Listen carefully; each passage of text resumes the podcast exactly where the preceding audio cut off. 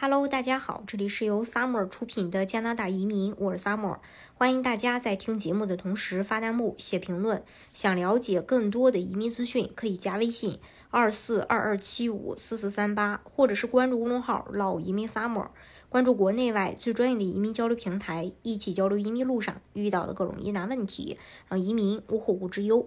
那移民申请递交后，如何去应对电话调查？加拿大驻华大使馆啊，此前已经表示，所有申请签证的申请人都有可能接受背景调查，包括申请临时签证或永久居留签证的申请人。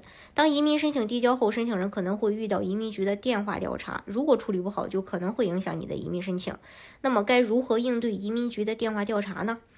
呃，移民局官员具体会问一些什么问题？一般情况下，所有的询问都不会脱离申请人本身文件证明中所有的内容，主要会涉及到申请人的姓名、工作时间、工作内容等等。他们所问的所有问题都会关联申请人的申请材料。某些调查呢，也会涉及到询问申请人的语言能力。所以，如果申请人的工作需要一些语言技能，他们会询问申请人是否有证明能，呃，有这个证书能证明是否会说英语。打电话时，移民局调查会使用什么语言？一般来说，这个调查员都会使用当地大使馆的官方语言。比如说，申请人的工作证明来自中国，那么电话调查将会通过中文进行沟通；如果申请人的工作证明来自加拿大，那将会通过英语或者法语进行。如果移民局通过电话调查无法联系到证明人，该怎么办？当首次拨通之后没有人应答，一般工作人员会选择择日再次拨打。连续两次以上没有人接通，那么工作人员将不会继续拨打电话，而其而是根据现有的证明文件进行审核。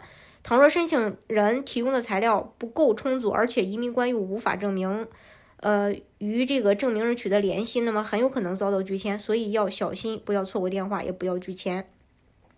如何去避免电话调查出现问题呢？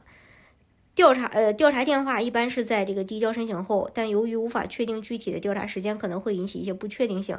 建议申请人跟证明人打好招呼，在递交申请后，联系人通常是申请人的经理或企业主。另外，可以通过将当地使馆或领事馆电话号码存入联系人。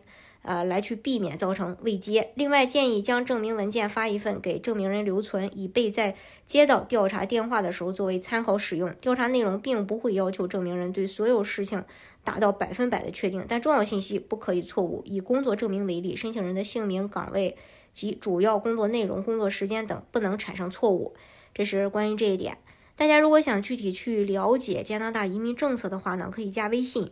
二四二二七五四四三八，或者是关注公众号“老移民萨摩关注国内外最专业的移民交流平台，一起交流移民路上遇到的各种疑难问题，让移民无后顾之忧。